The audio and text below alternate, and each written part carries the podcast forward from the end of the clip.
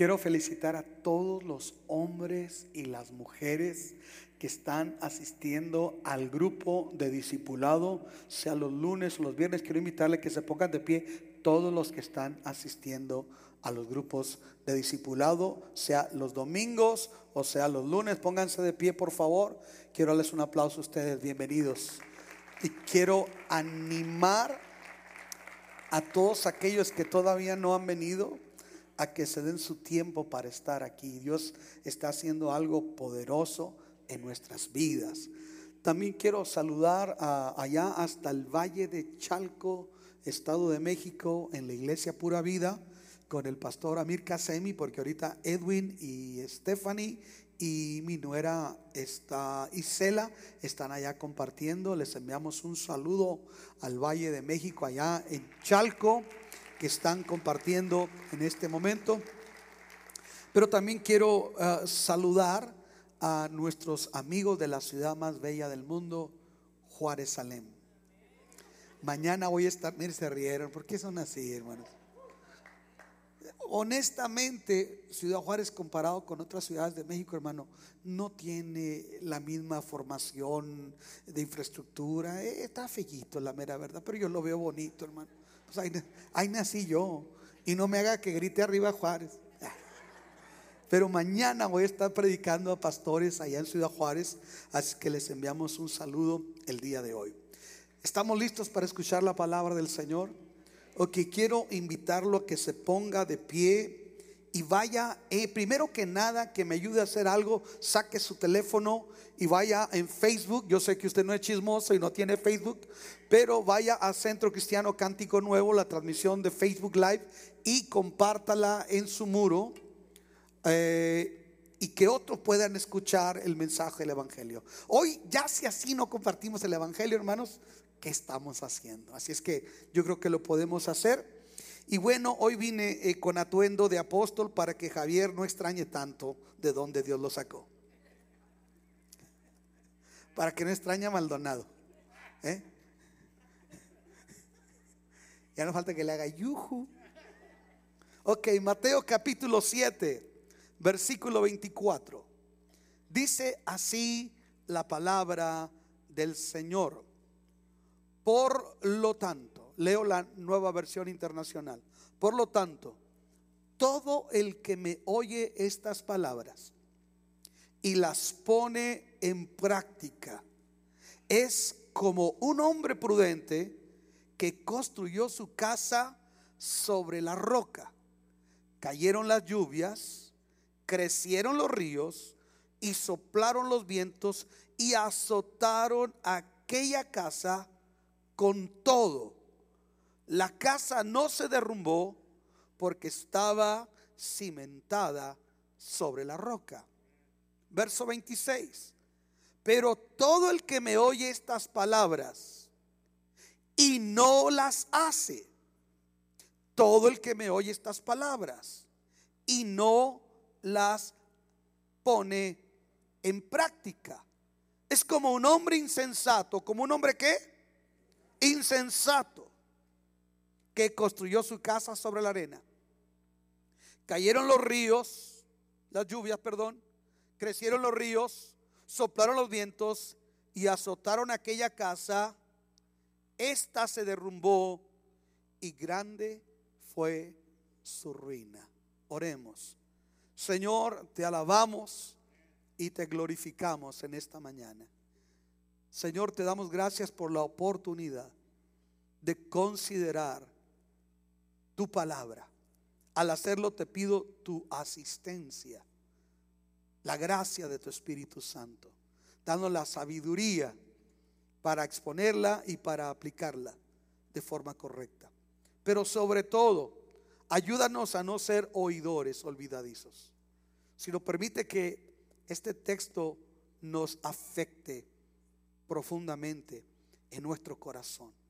Habla, Señor, que tu pueblo escucha en el nombre de Jesús. Amén y amén. Ocupe su lugar si es tan amable. El capítulo 5, 6 y 7 de Mateo comprenden lo que se conoce como el gran discurso de Jesús, el Sermón del Monte. El Sermón del Monte es una especie de compendio de la doctrina de Cristo. El Sermón del Monte abarca los temas principales o centrales del mensaje del Evangelio.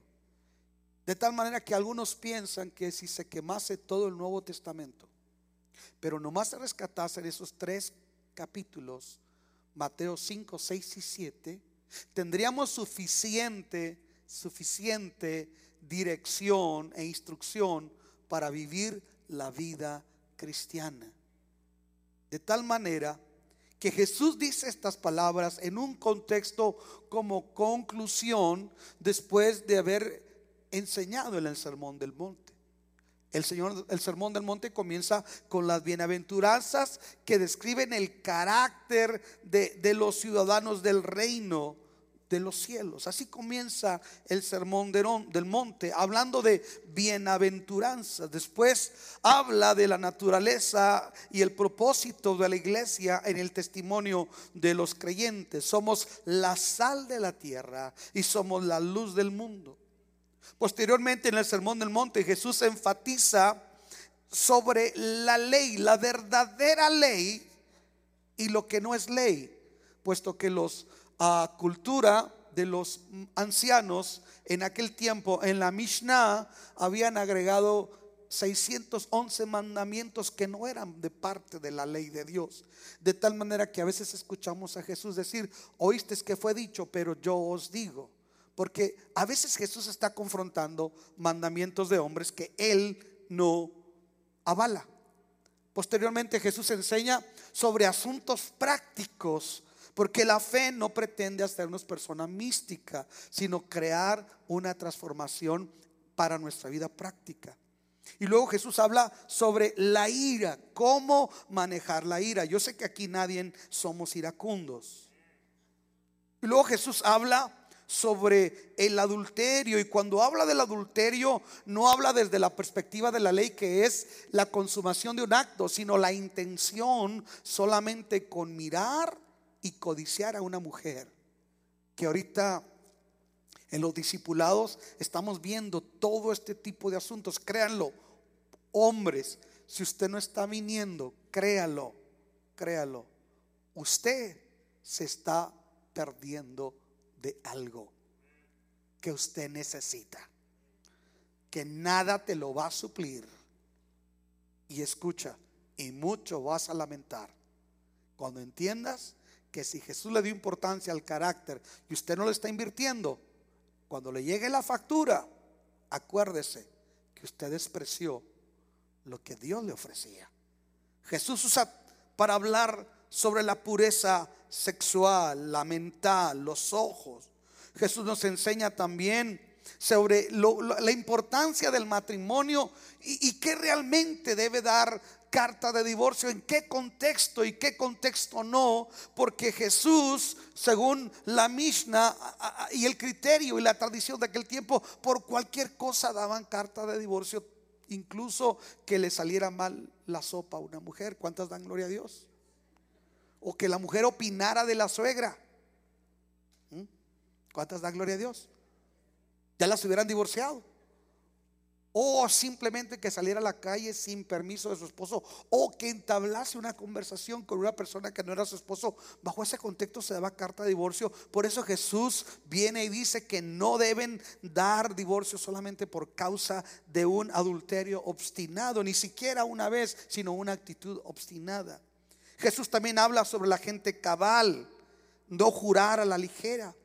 Después habla sobre valores éticos y dice que tenemos que amar hacia nuestros enemigos. Si usted tiene su Biblia abierta en el capítulo 6, estoy hablando de los puros subtítulos de lo que abarca el Sermón del Monte. Jesús habla de amar a los enemigos, si no nuestra fe no tiene un valor agregado, solamente somos ritualistas. También Jesús enseña sobre la manera correcta de ofrendar.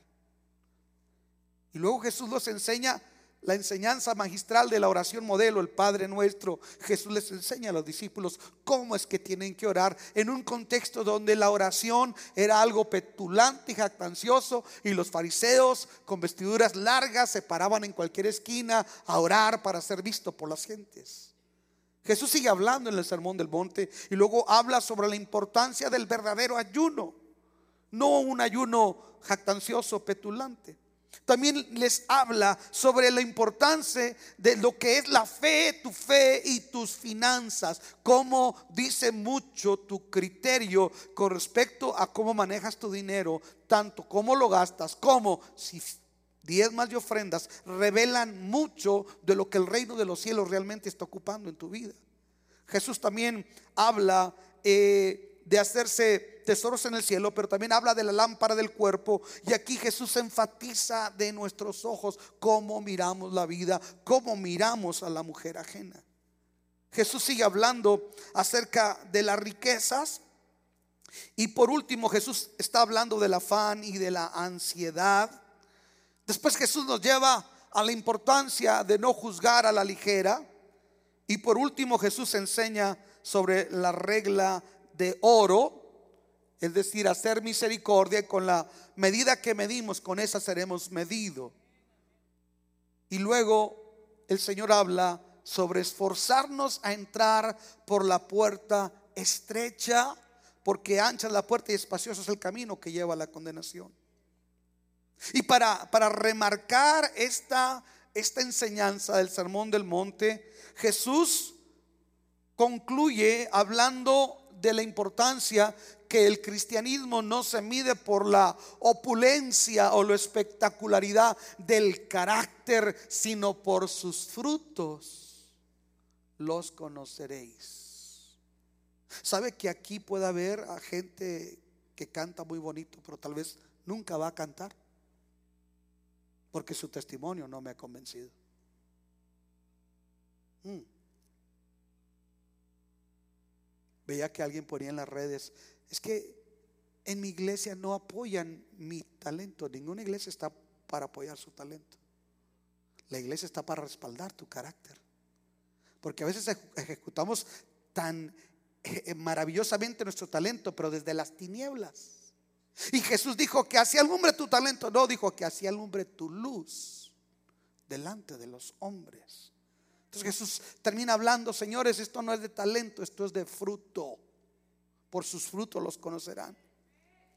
Y por último el Señor termina diciendo, nunca os conocí, porque en aquel día muchos le van a decir, Señor, en tu nombre profetizamos, en tu nombre echamos fuera demonios. Por eso cuando usted venga, escuche esto y me diga, Pastor, Dios usa mucho este predicador en sanidad, escúchame, a mí eso me importa tres cacahuates, a mí me importa cómo vive.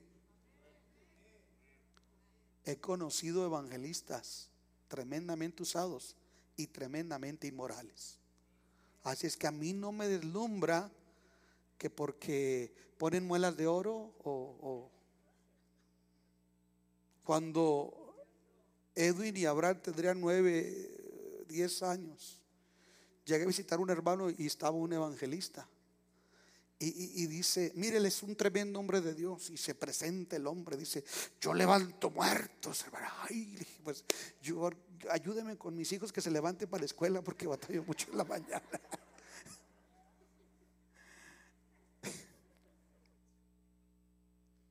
Pero después de que Jesús enseña sobre todo esto, la culminación final, Él dice, cualquiera que me oye estas palabras, es decir, todo lo que he mencionado, lo que comprende el Sermón del Monte, todas estas enseñanzas de carácter ético, de pureza moral, de pureza sexual, de vida espiritual, de ser testimonio, todo el que me escucha estas palabras y las pone por obra le compararé a un hombre prudente que edificó su casa sobre qué? Sobre la roca. Le compararé a un hombre prudente que edificó su casa sobre la roca. no está hablando del que escucha solamente. Porque hay gente que escucha pero no oye. Escucha pero no oye. Le entra por un oído, le sale por el otro. Es un consumidor religioso que se sienta domingo a domingo. Algunos por compromiso. Pero ahí está. Y qué tremendo. Porque cuando nosotros solamente escuchamos pero no atendemos, se hace una especie como de callo espiritual. Donde resistimos al Espíritu Santo. Esteban cuando lo iban a, apedrear, le dijo a los fariseos, ustedes son igual que sus antepasados, siempre resisten al Espíritu Santo, tienen un espíritu de estupor. Piénsela. Si usted de los que se sienta aquí y cree que por oír o por venir usted está agradando a Dios. Yo sé que hay iglesias que te van a decir que sí y que tú eres un campeón y que Dios está contigo. Dios no está contigo nomás porque sí. Yo sé que hasta lo miran en el freeway. Dios no está con usted nomás porque sí. Dios honra a los que le honran. Ese es un versículo sacado de contexto mal aplicado para cristianos convenencieros. Usted no, usted no agrada a Dios solamente por venir. Yo le aplaudo, qué bueno que vino. Pero déjeme le digo, no, no porque yo vaya a, la Cadillac y me meta, me convierto en un Cadillac. No, no por venir usted ya, no. Aquí no dice el que asiste, aquí no dice el que escucha, aquí no dice el simpatizante, aquí no dice el que ha aprendido la cultura, eh, eh, eh, el lenguaje de la iglesia. No, aquí no dice eso. Aquí dice el que escucha estas palabras y las hace las pone por obra.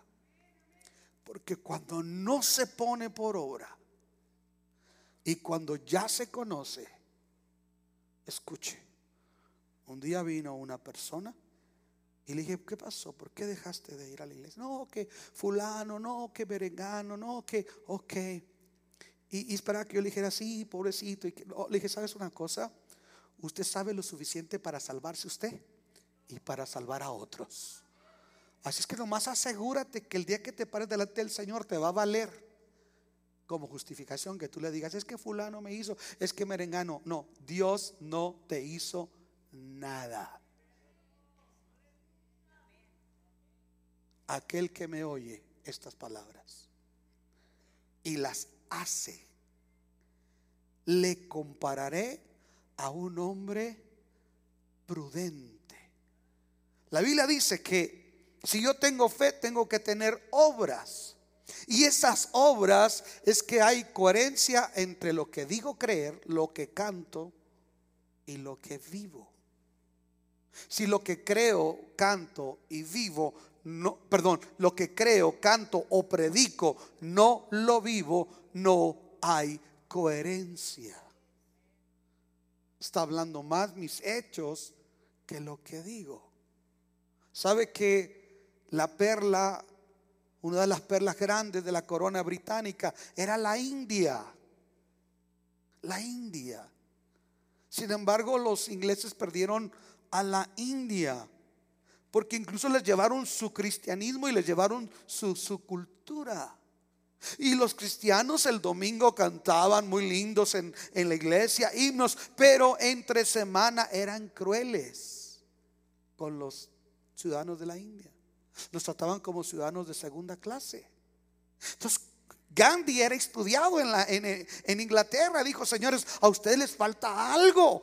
Hay falta de coherencia. Muy lindo lo que cantan, muy lindo lo que enseñan. No tengo problema con Jesús ni con el problema del Nuevo Testamento. No, el problema es con ustedes.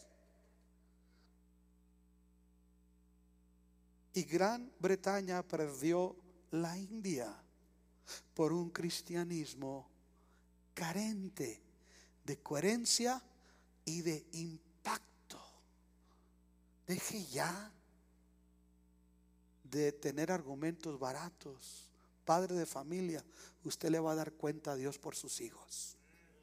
Y no te creas que va a decir, ay, trabajaste mucho. No, no, no, no. Usted le va a dar cuenta por cada uno de sus hijos. Así es que cuidado con lo que estamos haciendo. Jesús fue claro y dijo, al que oye estas palabras y las pone por obra, le compararé a un hombre que es prudente. Así lo dice el texto. La, reina Valera lo dice de esta manera, un hombre prudente, pero la nueva versión internacional dice un hombre que es sensato, así lo, así lo, así lo menciona, un hombre que está actuando con sensatez, prudente, la prudencia. Y cuando se va a construir una casa es muy importante el subsuelo. Importantísimo el subsuelo. Si el subsuelo no es lo suficientemente estable, esa edificación no se va a sostener. Está construyendo no sobre un fundamento. Y para construir sobre un fundamento sólido hay que ahondar, hay que escarbar para llegar a la roca, a lo sólido. El problema de nosotros que vivimos en medio de una sociedad tan superficial, demasiado superficial, no queremos ahondar. Porque ahondar implica, escuche, determinación, implica compromiso, implica esfuerzo. Eso es ahondar. Y ahora la, la actitud superficial está en todo. Escuche. Nosotros estamos inmersos en medio de una sociedad donde todo lo quiere rápido. Hagamos iglesia para el sábado, porque muchos cristianos ya el domingo no es tan importante para ellos. Entiendo los que trabajan, pero lo demás no lo puedo entender. The day of the Lord is the day of the Lord. El día del Señor es el día del Señor. Si el mismo día del Señor no ocupa una prioridad en ti, algo está mal. Y nosotros como ministros estamos rebajando el Evangelio. Diciendo, no es que vamos a ser pragmáticos. Lo pragmático a veces puede trabajar, pero no necesariamente se va a sostener. Nosotros no queremos estudiar, nosotros no queremos un compromiso, nosotros no queremos ir más allá. Entonces nos va a llegar la factura y la factura es no estás ahondando, no estás, escuche, el otro vez me encontré un grupo de, pastores amigos porque yo, yo, le digo, le digo esto, si yo me dedico a esto y estoy hablando con mis hijos y la gente que estamos eh, predicando, yo les estoy diciendo, saben que prepárense. Si realmente Dios los llamó a predicar, prepárense prepárense. Porque no tengo que interpretar lo que yo creo. Hay predicadores que viven escuchando YouTube, otros predicadores y luego vienen y se fusilan. No, eso no es ahondar, eso no es eh, eh, eh, ir profundo sobre la palabra, llegar a la roca. Es leer la interpretación de otro, es hablar de la experiencia de otro. Dios me manda a hacer un esfuerzo e ir más profundo dejar de ser superficial. El que escucha mis palabras y las pone por obra es como un hombre prudente que edificó su casa sobre la roca. Sobre la roca. Y luego Jesús habla de una realidad con respecto a la vida seamos cristianos o no. Cuando habla de la tesis y de la antitesis de este principio, dice que el que escucha la palabra de Dios y no la hace, es como un hombre que edifica su casa sobre la arena. Y tanto el que construye su casa sobre la roca como el, el, ingenuo o el rebelde, el descuidado, el negligente, el ahí se va, el ya cumplí, tanto uno como a otro estamos sujetos a un día pararnos delante del médico y que nos digan, Señor, usted tiene esta enfermedad o un miembro de su familia tiene esta enfermedad y les queda tanto tiempo. Ahí es donde vamos a saber qué tan valioso era estar parado en la roca. ¿Por qué en la pandemia en los Estados Unidos más del 30% de las congregaciones se perdió? Y lo más sorprendente fue cuando vimos gente que ni nos imaginábamos que se iba a perder. Se perdió. Oiga, yo entiendo que gente no pudiera venir, pero gente que ni siquiera se conectara a una transmisión pero están conectados a otras cosas. Se perdió. No estaban parados, fundamentados sobre la roca. Y, me gusta cómo el Señor lo ilustra. Dice, vinieron, eh, lo, dice de, de, esta manera. Dice, cayeron las lluvias, crecieron los ríos y soplaron los vientos y azotaron aquella casa. Una casa y otra van a enfrentar las lluvias, los ríos y los vientos. Cuando yo doy consejería para parejas que se van a casar, yo hablo mucho de este fundamento. ¿Dónde vamos a edificar nuestro sueño, nuestro proyecto de vida, la empresa más grande, nuestro matrimonio? Escuche, cavar es profundizar en Dios. Pero yo encuentro que la lluvia los ríos y los vientos implican un significado especial. La lluvia es lo que, lo que se necesita, todo aquello que tiene vida para madurar y para producir fruto. La lluvia es para madurar y para producir fruto. Dice, cayó la lluvia. La manera en que la presenta no está hablando de la lluvia natural, está hablando de tormenta. En el lenguaje original tiene que ver con una tormenta, con un fenómeno atmosférico, no con lluvia natural, sino con las tormentas de la vida. Cristianos o no cristianos no estamos exentos. Aunque hoy me vine vestido de apóstol, yo no le voy a vender aquí un certificado que diga, yo soy el apóstol fulano de tal y yo decreto que a ti no te va a pasar ninguna enfermedad, bla, bla, bla, bla. Eso sería aparte de contarle una mentira bíblica, tratar de atentar contra su inteligencia, porque yo creo que usted tiene inteligencia. Miraba el otro día una transmisión donde una persona decía en una iglesia, miren, aquí tenemos cajitas de milagros que el Señor me dijo, y todo el que pase va a tener cajitas de milagros. Y ahí está pasando todo el, el borreguerío, porque agarra una cajita de milagros. Otro loco se agarró tirando sobres así. y el que venga y agarre un sobre y lo llene va a ser bendecido. Y ahí está la gente.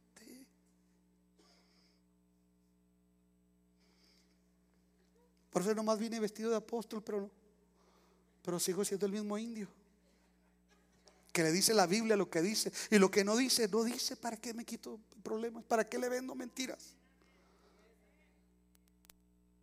¿Para qué le voy a decir yo, hermano? Usted nunca se va a enfermar. Gente linda se enferma, gente santa se enferma, gente fiel a Dios. Enfrentamos las tormentas de la vida con Dios o sin Dios. Entonces, ¿de dónde, de dónde sacamos? que el que se enferma es producto de juicio, que el que se enferma es porque está en pecado. ¿De dónde sacamos semejante disparate? Las tormentas aparecen. Son tormentas atípicas que se forman en el contexto del relieve del Medio Oriente a las que Jesús se refiere. Lo que vendría siendo en nuestro contexto el fenómeno de monzón. Vivimos en un área desértica donde de repente el clima cambia de un momento a otro, ¿sí o no? Nos hemos levantado titiriteando y a las 12 del día ya andamos en, en Bermudas y en Guaraches porque estamos en el paso. Ocurre lo mismo allá. Si usted hace una línea así paralela, estamos en el mismo paralelo con, con la Tierra Santa. Ahora déjeme le digo, son tormentas que se desatan de forma atípica e inesperada.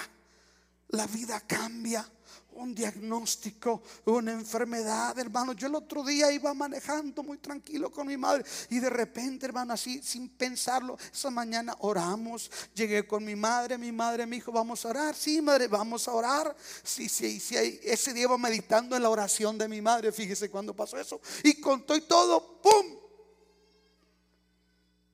Que nos chocan. O sea, aunque usted ore, aunque usted ayune, aunque usted va, esté a, a la cobertura del apóstol, del reverendo Wonderful, usted no está exento de que le vengan las tormentas de la vida. Así como el sol sale sobre justos e injustos, las tormentas de la vida van a golpear nuestra vida. El asunto no es que no le vengan tormentas. El asunto no es que va a haber un fetiche que va a evadir ese tipo de situaciones. No, vivimos en un mundo. Alguien puede decir, ¿por qué? ¿Por qué sufre el justo? ¿Por qué se enferma la gente santa? ¿Por qué los hombres de Dios también pierden el trabajo? ¿Por qué los hogares donde aman a Dios también de repente un hijo fallece? ¿Por qué? Simple y sencillamente estamos en un mundo plagado de dolor. Hombre nacido, dice Job, el hombre nacido de mujeres corto de días y harto de sinsabores. ¿De dónde sacamos nosotros semejante disparate que porque usted viene a mi iglesia, a esta congregación, usted no le va a pasar nada? Eso es un disparate. Eso es una herejía bíblica. Perdóneme que mucha gente se traga yo no estoy aquí para decirle esto. Yo estoy, yo estoy aquí para decirle, mire hermano, yo oro que usted esté sano, yo oro que usted sea prosperado, yo oro que usted sea bendecido, pero estoy consciente en el contexto del mundo que vivimos. Entonces las, las tormentas van a medir a medir la durabilidad y la estabilidad de ambas construcciones, del que pone la palabra por obra y es prudente y del que la escucha pero no la hace y edifica sobre la arena. Vendrán las lluvias, las tormentas son para hacernos madurar. Yo dije, las tormentas son para hacernos madurar. Los mejores tiempos de intimidad siempre han sido en la tiempo de la prueba. Los, momentos tal vez más duros me han hecho tener una intimidad más cercana con el Señor donde uno llega a la conclusión, de repente llora, de repente grita, patalea, pero también llega el momento donde usted entiende y uno dice, Señor, me suplas o no me suplas, obres o no obres, yo de todos modos te voy a alabar y te voy a servir, porque esto me hace madurar. Alguien diga amén, porque la prueba de nuestra fe produce paciencia y en la paciencia Dios es glorificado y yo crezco y yo gano las lluvias. Pero cuando estas tormentas se acrecientan, sucede algo que nosotros vemos. En el contexto donde Jesús lo dice, había lugares que pareciera que eran aptos para construir, pero eran engañosos. Y había gente en aquel tiempo que hacía construcciones en ese tipo. Es como el día de hoy es hacer una construcción en, en un dique, en una vega, en una caída de agua que está seca, pero cuando viene una tormenta de esas, usted mira que se lleva camiones y se lleva, se lleva todo. Entonces, después de las lluvias, que son las tormentas, vienen los ríos que se salen de su cauce y golpean, golpean las casas. Esos ríos representan aquello que sobrepasa a nuestra capacidad. Frente a la lluvia sí me puedo resguardar, un, buen, un buen cimiento, unas buenas paredes, un buen techo con buenas caídas de agua. Pero un río que golpea es porque es algo que ya se salió de su cauce. Ya no es algo normal, ya es algo atípico. Hay cosas que yo puedo enfrentar. Hay cosas que usted y yo podemos sortear, pero hay otras que ya no dependen de nosotros. ¿Estamos aquí? Hay otras cosas que nosotros tenemos que entender, no dependen de nosotros. Hay un tipo de tormenta, de río que va a golpear con ira contra nosotros, pero la promesa del Señor en Isaías 43, 2 dice, cuando pases por las aguas, yo estaré contigo, y cuando pases por los ríos, no te anegarán.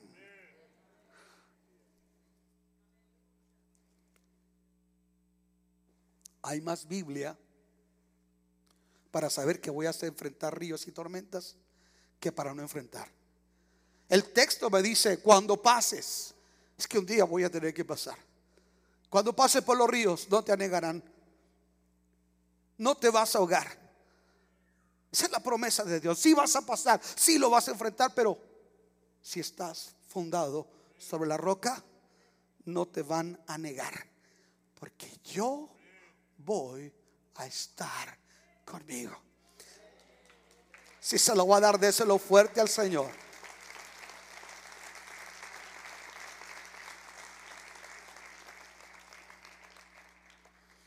Cuando yo escucho el testimonio de Javier Soto y, Libertad Soto con el proceso que enfrentaron de cáncer con su hijita, que el Señor la llamó a su presencia, cuando ellos dicen lo que nos aportó todo ese proceso.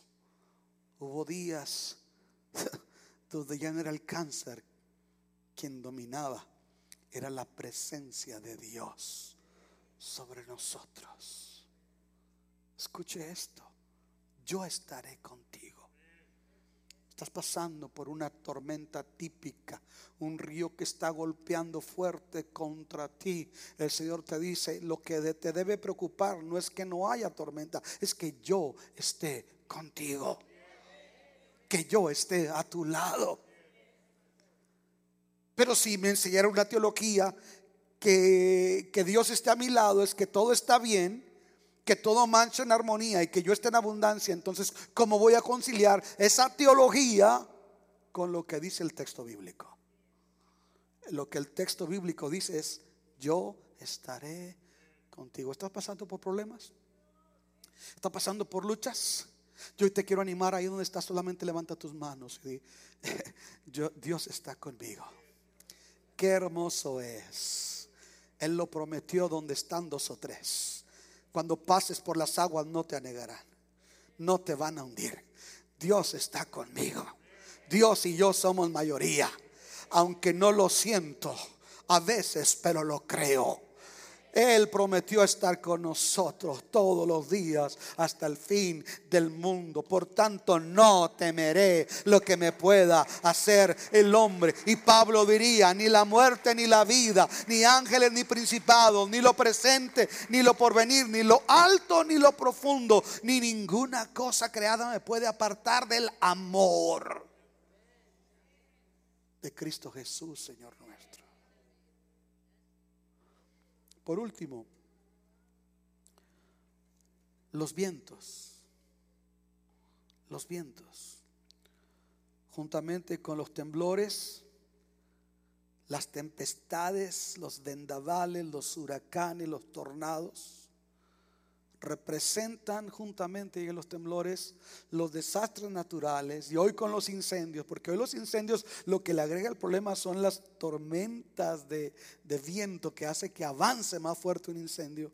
Viene a ser lo que representa lo número uno en desastres naturales en nuestro país, en los Estados Unidos.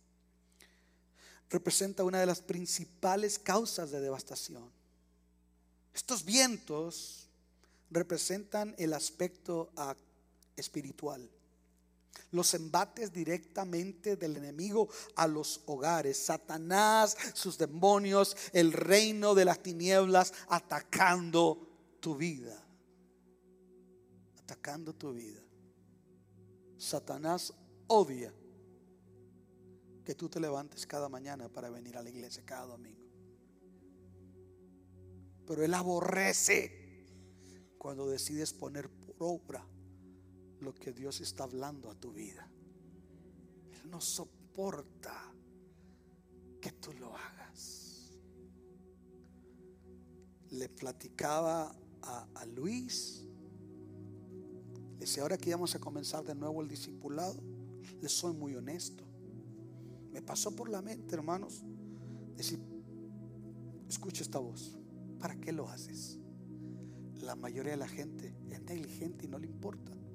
Es más trabajo para ti. ¿Para qué lo haces? No lo hagas. Desde el punto de vista racional tiene sentido. Porque la mayoría de nosotros nos gusta solamente edificar sobre la arena. Light, rápido.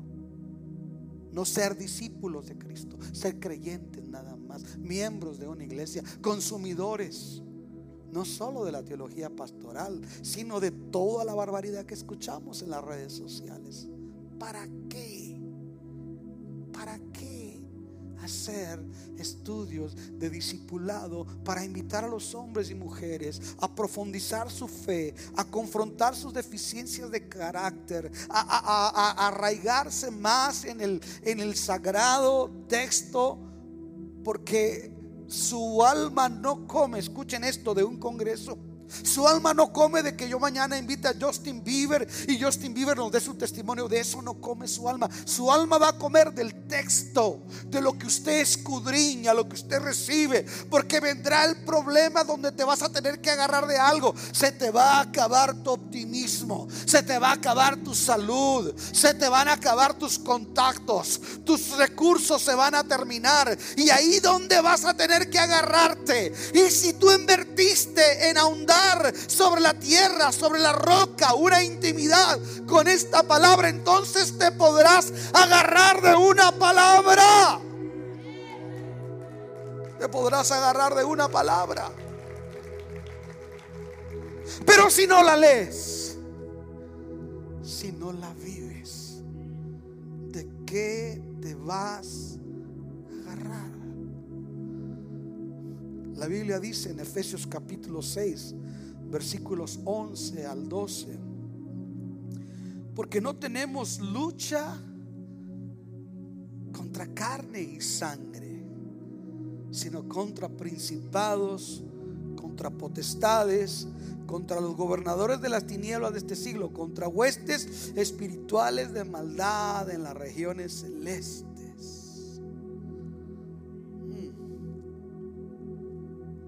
¿Sabe? Eh, pastor, ¿ustedes lo han atacado satánicos? Sí, hermanos, sí me han atacado. Sí me han atacado. Recuerdo que en Litre Viño llegaron a entrar brujas y en, en Rojas también. Y no dude que por ahí ande una que otra. Empiezan ustedes, ¿seré yo? ¿Seré yo, señor? ¿Seré? O un brujillo me han dejado cosas. Una nos dejaron una calabaza, fíjese, de Halloween. ¿Qué hacemos? Vamos a hacer empanadas.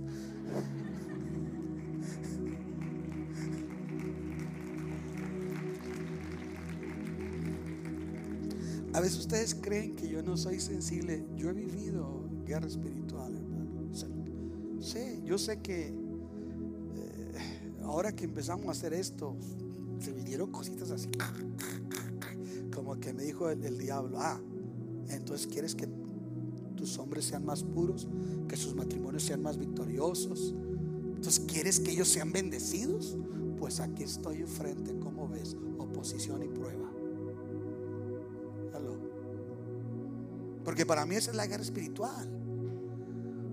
Porque hay gente que se va en el viaje, ¿verdad? Un, decía, un día nos decía un pastor de, alguna ciudad, para no ponerlo en evidencia, a Ramón, dijo, hermano, y entonces los, de allá estaban los demonios y yo les hacía así, así como, ¡fuá! ¡fuá! Parecía Mortal Kombat. Y no, eso no es guerra espiritual. ¿Sabe dónde ocurre la guerra espiritual? Aquí. Pensamientos depresivos, de derrota, en tercera persona. Luis, nadie te quiere. No te valora.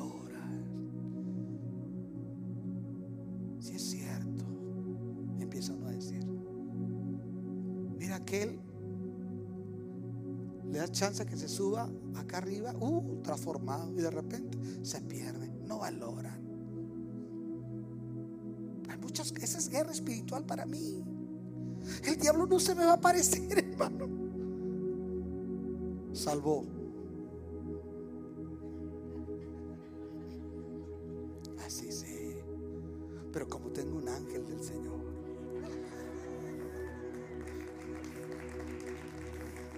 Ande así. ¡fua!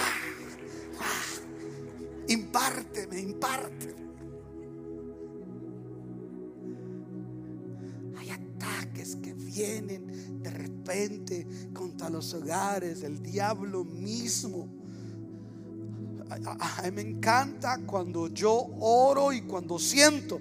No sé si usted ha sentido lo que le voy a experimentar, lo que le voy a decir que he experimentado. De repente siente la presencia del enemigo. Porque a veces que así la sientes. Yo la he sentido aquí solo. Como que algunos de ustedes los dejaron aquí. Sangre Cristo tiene poder. Pero a veces me da como un, un overdrive del Espíritu Santo. ¿no? Ah, sí, aquí estás. No creo que yo salgo corriendo por aceite o por agua bendita o hacer un acto profético. No, no, no. Yo me paro en la palabra. Escúchame bien, Satanás. Ninguna arma forjada contra mí prosperará. That's it. That's what I believe. It is what it is. Eso es lo que creo, eso es lo que es. Allí es donde me paro.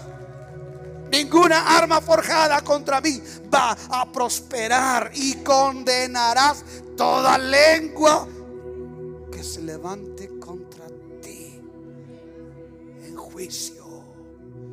Yo vi a Satanás caer como rayo a la tierra.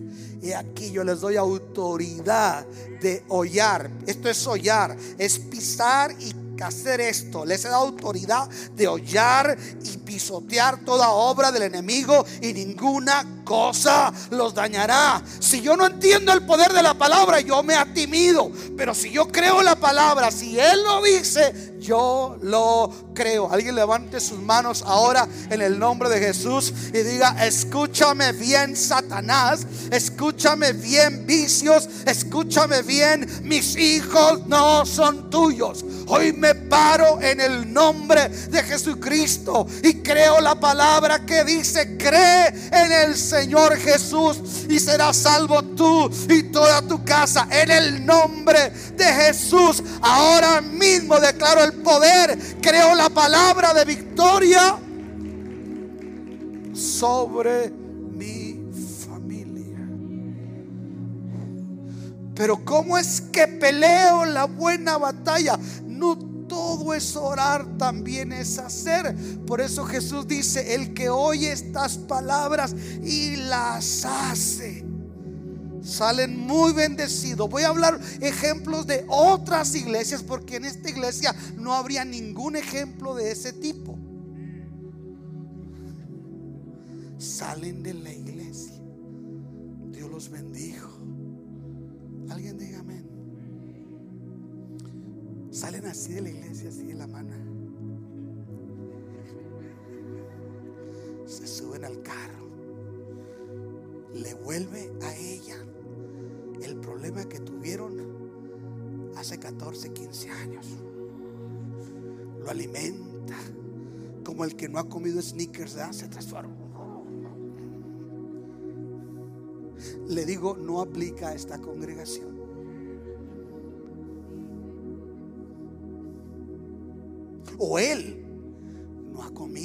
Más práctico, no ha comido el viejo. te va a cerrar la cafetería. ¿Ah? Y luego que el viejo no va a estar ahí. Ya. Tengo hambre.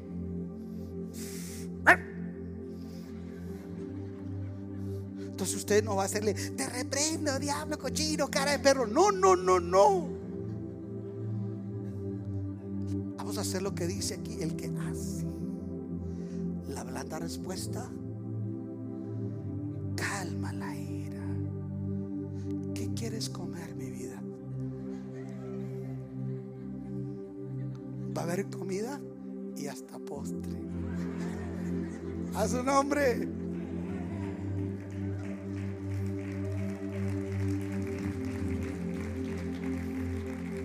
No todo es orar y reprender. Hacer. Yo dije, hay que hacer. Si usted era el clásico hombre que va con la señora y siempre está viendo el pasto más verde del lado del vecino. No se aplica a esta congregación. Repito. Pero si por si algún primo de un amigo suyo tuviese ese problema, ya sabe qué consejo darle. Hombres, ¿cómo vamos a hacerle cuando veamos una mujer muy bella, muy atractiva? ¿Cómo la vamos a mirar? ¿Escáner de custom del puente? No.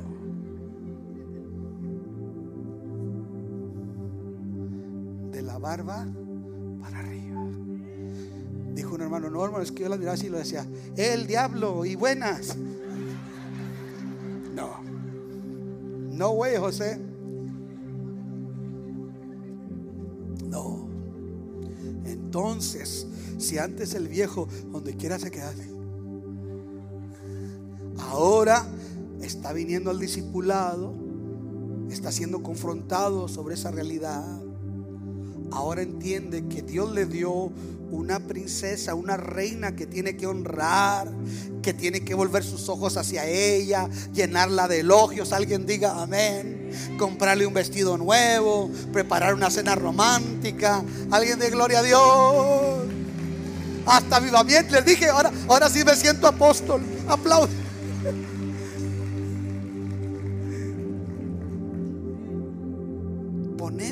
Obra lo que la escritura nos dice y la vida empieza a cambiar. Cuando Jesús terminó de hablar estas cosas, dice que la gente dijo en el versículo 28 que se admiraba de su enseñanza porque les enseñaba como quien tiene autoridad y no como los escribas. Es decir, Jesús estaba trayendo mensajes que aplicaban a la necesidad real. No eh, mensajes espiritualoides, no, no, la realidad. Hombre, si tú escuchando esto, perdóname, pero discúlpame, sigues de cabezón sin invertirle a tu vida en cuanto a discipulado, hay de ti. Cuando salgas, di, yo cómprate una camisa que diga, yo soy negligente que fundo mi casa sobre la arena. Ahí está el tema de las camisas del discipulado. Hombres y mujeres bajo, construcción, edificando sobre la roca. No perfecto, pero edificando sobre la roca. La gente dijo, ¿dónde estaba esa enseñanza? Eso es lo que, lo que están diciendo ahí, eso es lo que nosotros necesitábamos. Estábamos cansados de tanta religiosidad de los fariseos. Por eso Jesús les hablaba con autoridad. ¿Sabe qué quise su autoridad? No es que grite, es que está hablando algo que realmente está incomodando, confrontando y sanando a la vez a aquella gente que le escucha sus palabras. ¿Cuántos necesitan un matrimonio mejor? Ser mejores padres, mejores empleados, mejores empleadores, mejores empresarios, mejores estudiantes, mejores profesionistas. Tú necesitas, nadie te lo puede dar. Solamente tu determinación de decir, Señor, yo quiero poner por obra lo que dice tu palabra. Si reciben esta palabra, póngase de pie y denle un aplauso a Jesús. Yes, la gloria es de Él. La gloria es de Él. Quisiera invitar a mis amigos que están aquí por primera vez para orar por ustedes. Pero quisiera también que como matrimonio, primeramente, aunque lo tengas que traer, hermana, como la India María, al burro Filemón, al altar, tráetelo. Necesitamos buscar al Señor como matrimonios. Necesitamos buscar al Señor como individuos. Alguien diga amén. Entonces, primeramente quiero que todos los matrimonios vengan aquí al frente. Si tu esposo está por aquí, tu esposa, ven, búscala y tráetela, por favor, hasta el frente. Todos los matrimonios. ¿Dónde está la mía amada? Come on, come on here, baby. No está aquí este Roger, pero vente, mija, pues si también necesitas tú. Aunque no esté tu esposo aquí, acérquense, acérquense, acérquense, acérquense. Vente, Edwin, vente para acá. Aquí te quiero más cerca, Edwin. Precioso. Mi roca es Precioso. Acérquense, acérquense. Acérquense, acérquense más. Por favor. Vamos a orar de ambos lados. Acérquense, por favor. Acérquense, acérquense. Sí, Jesús. Te adoramos. Solo Tráete a Belinda.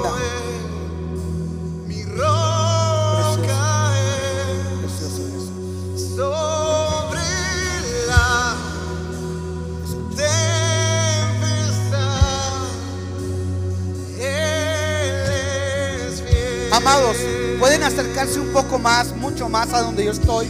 Que necesito llamar más gente. Acérquense, por favor. Jesús, Precioso Jesús. fuerte soy, Precioso Jesús. solo.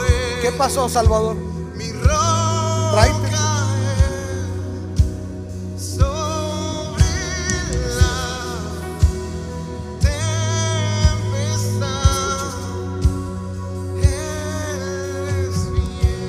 Ahora quiero pedir como individuo, tu esposo o tu esposa no están aquí, o eres soltero, o eres un joven que tiene sueños, anhelo de salir adelante, de realización, es legítimo, siempre y cuando sea a través de lo que Dios tiene para ti, fundando sobre la roca. Así que quiero hacer un llamado a todos los demás que deseen pasar aquí al frente. Acércate, por favor. Vente, tal vez tu esposo no está aquí, tu esposa, eres soltero, acércate, por favor. Acérquense, acérquense, acérquense.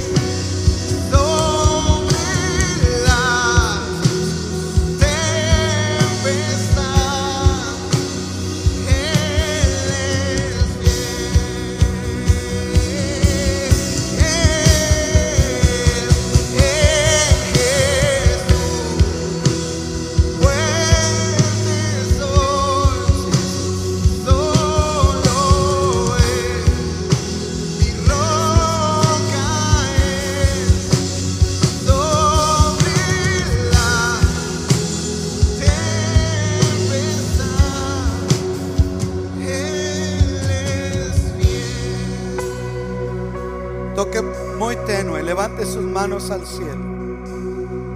Seas casado, seas soltero, seas individuo, seas joven. Dios tiene un plan para ti. Ese plan comienza por cimentar tu vida en la obediencia a la palabra de Dios.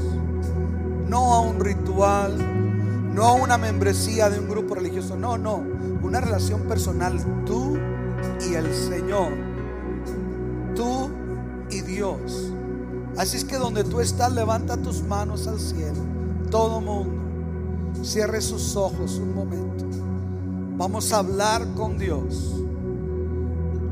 Dios conoce su vida. Dios le ama más de lo que usted se imagina.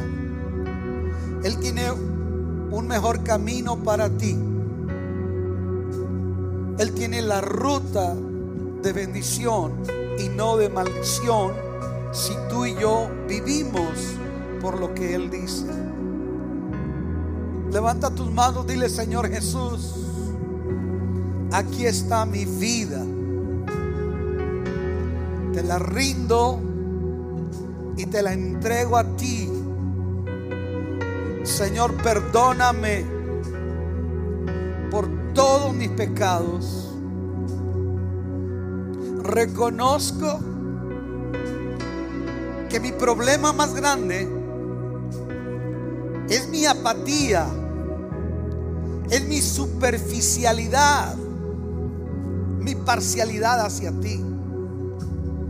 Jesús, hoy me rindo a ti.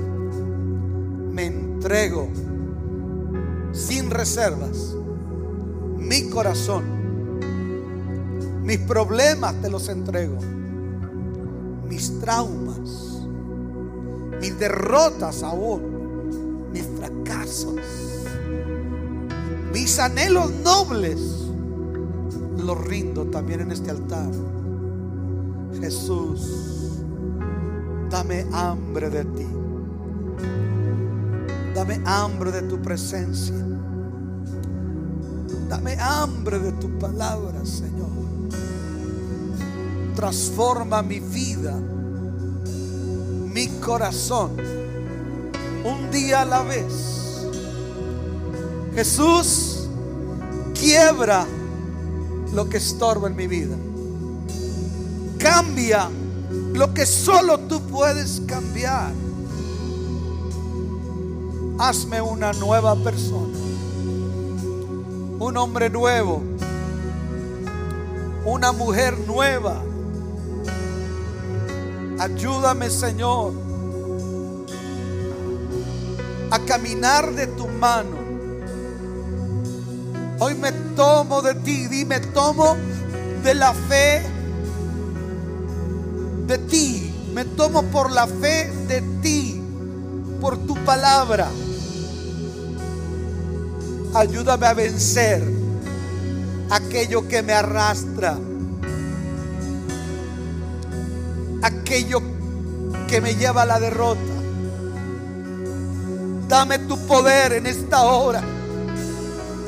Dame de tu gracia, Señor, en esta hora. Lo recibo. El mismo Espíritu que levantó a Jesús de entre los muertos. Vivifique mi vida. Vivifique mi matrimonio. Vivifique mi alma. Ahora levanta tus manos. Recibe el poder de Dios. Recibe el poder de Dios. Ahora, Espíritu Santo. Espíritu Santo. Precioso Jesús. Precioso. Recibe el poder de Dios. Precioso Jesús. Precioso, precioso, precioso. Sí, Señor.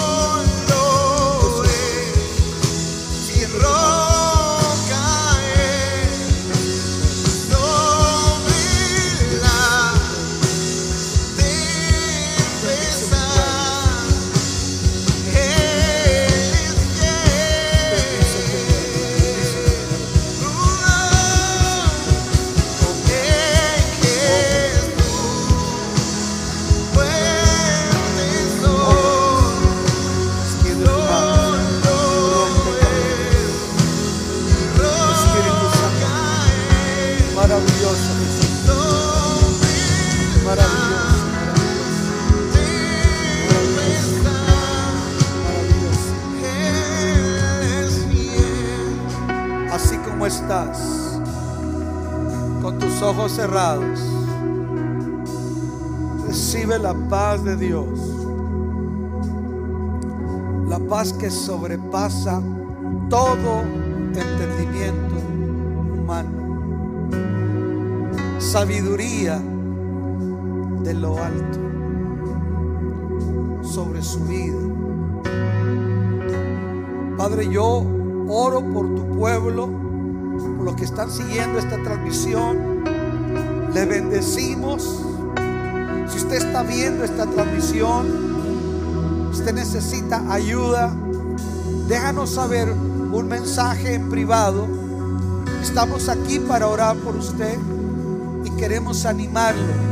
Tu vida no tiene que vivir en esa derrota. Cristo vino para darnos vida y vida en abundancia. Libertad. Es que reciba la paz. Usted es sano, es bendecido. Yo siento el poder de Dios aquí. Porque cuando se predica su palabra, Él respalda su palabra. Él bendice. Él obra. Señor, bendito sea tu nombre. Bendito sea tu nombre.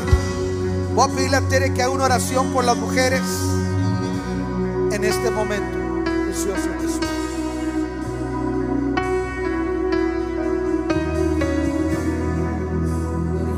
Aleluya. En esta hora, Señor, venimos delante de ti, Padre. Ponemos en tus manos cada mujer, Señor, eh, que está aquí en esta hora, Señor. Cada mujer de cántico nuevo, Padre. Glorifica tu nombre, Señor. Ayúdanos, Dios, a ser mejores madres, mejores esposas, mejores, Señor. A ser esas mujeres que habla, Señor, tu palabra. Que dice ahí en tu palabra, mujer virtuosa, ¿quién la hallará? Mi Dios, ayúdanos, Señor. Glorifícate, Padre, en nuestras vidas.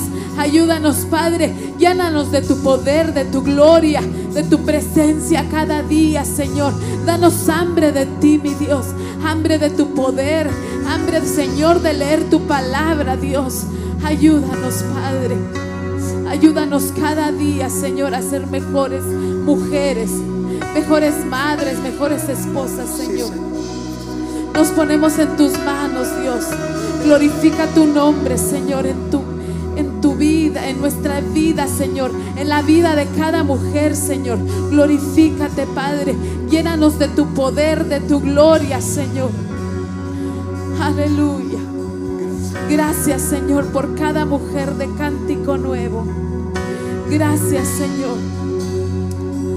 Pon un hambre, Señor, para buscarte, Señor, para buscarte cada día, Dios. Pon un hambre, Señor, de servirte, Dios, de involucrarse, Padre, en tu, en tu reino aquí, Señor, en tu iglesia, en cántico nuevo, Dios. Pon un hambre, Señor, en cada mujer de cántico nuevo, Dios.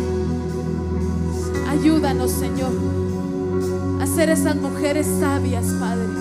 Danos de tu gracia, de tu sabiduría, Padre, para edificar, Señor, nuestros hogares cada día. Aleluya. Gracias. Padre, yo oro, Gloria a Dios. yo oro por los hijos. Yo oro por los hijos en cada hogar. A veces como papás no hemos dado el mejor ejemplo. A veces hemos sido negligentes. Hemos herido. Hemos lastimado. Hoy pedimos perdón como padres. Y te pido que sanes el corazón de nuestros hijos. Tu palabra dice que tú harás volver el corazón de los padres hacia los hijos y de los hijos hacia los padres. Papá, somos más grandes cuando aprendemos a decir perdón, hijo. Te lastimé, te ofendí. Ayúdanos a vivir en humildad y en amor. En el nombre de Jesucristo. Amén y amén. Dele un aplauso a Jesús. Ocupar su lugar.